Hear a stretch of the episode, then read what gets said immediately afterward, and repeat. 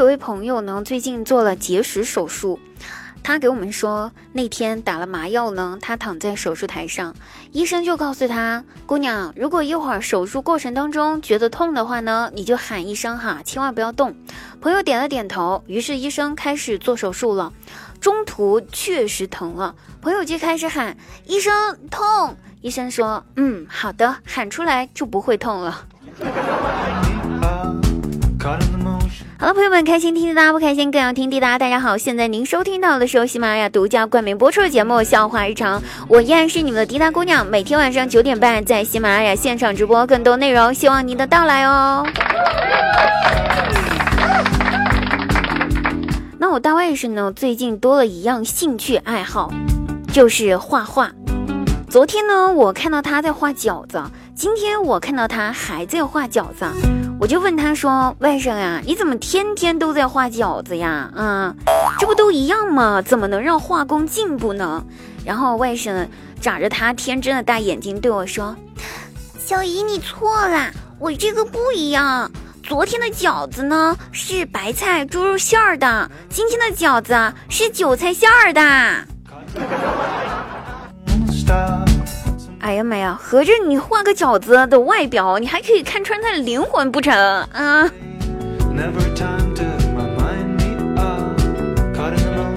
晚上的时候，姐姐姐夫坐在沙发上看电视，突然之间，姐夫收到了一个哥们儿发来的微信，说：“兄弟，救急，五百块钱转过来用用。”姐夫看了之后，二话不说就把五百块钱转了过去。转完才发现姐姐一直盯着他。我姐说。你就这么把钱给他转过去了？啊！我姐夫一听，发现苗头不对，连忙解释：“哥们儿之间没必要问那么多，男人嘛，对不对？如果不是迫不得已，谁会拉下脸找自个儿朋友借五百块钱这么少？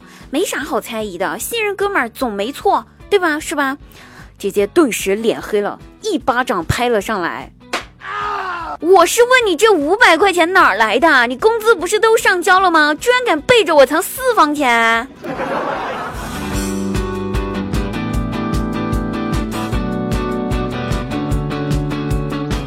和我的闺蜜一起逛街，傍晚回家的时候呢，路过了公园，就看到一群老阿姨呢在广场上。跳舞锻炼身体，哎呀，那身姿，哎呀，那个舞姿真的是非常的曼妙啊！虽然说几十岁了啊，还是如此的曼妙。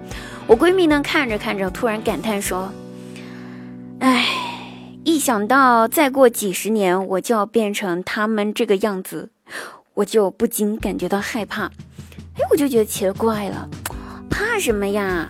人总是要老去的，活得开心就好。我闺蜜摇摇头。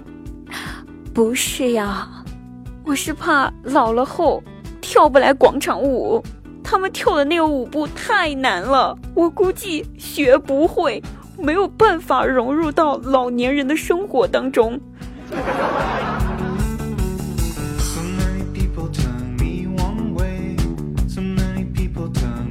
然后后来，我跟我闺蜜就一起去吃饭，在饭店里面吃着吃着来了一个人。看那个人呢，穿着打扮呢挺正常的，也好手好脚的，但是手里面呢却拿着一个碗和一个牌子，那牌子上面大概写着说他的行李被偷啦，没有钱吃饭啦，然后祈求好心人给他一点点钱凑点路费回老家，大概他老家是什么河北河北的啊还是啥的，我也没注意看，就看到这事儿。我想没事儿，就反正对吧，就能帮一个人是一个人嘛。于是我就摸了一下荷包，发现我包里面只剩下三块钱的现金了，就准备要拿给那个人。谁知道这个时候，我闺蜜突然之间摁住了我的手，嗯，问那个人：“不好意思，先生，我们没有现金了，你有支付宝吗？”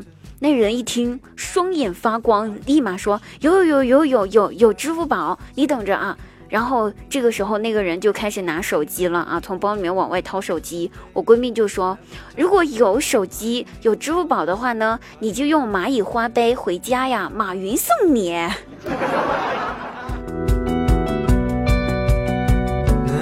好，各位朋友，本期节目又结束啦，大家记得去找滴答姑娘玩哦，拜拜。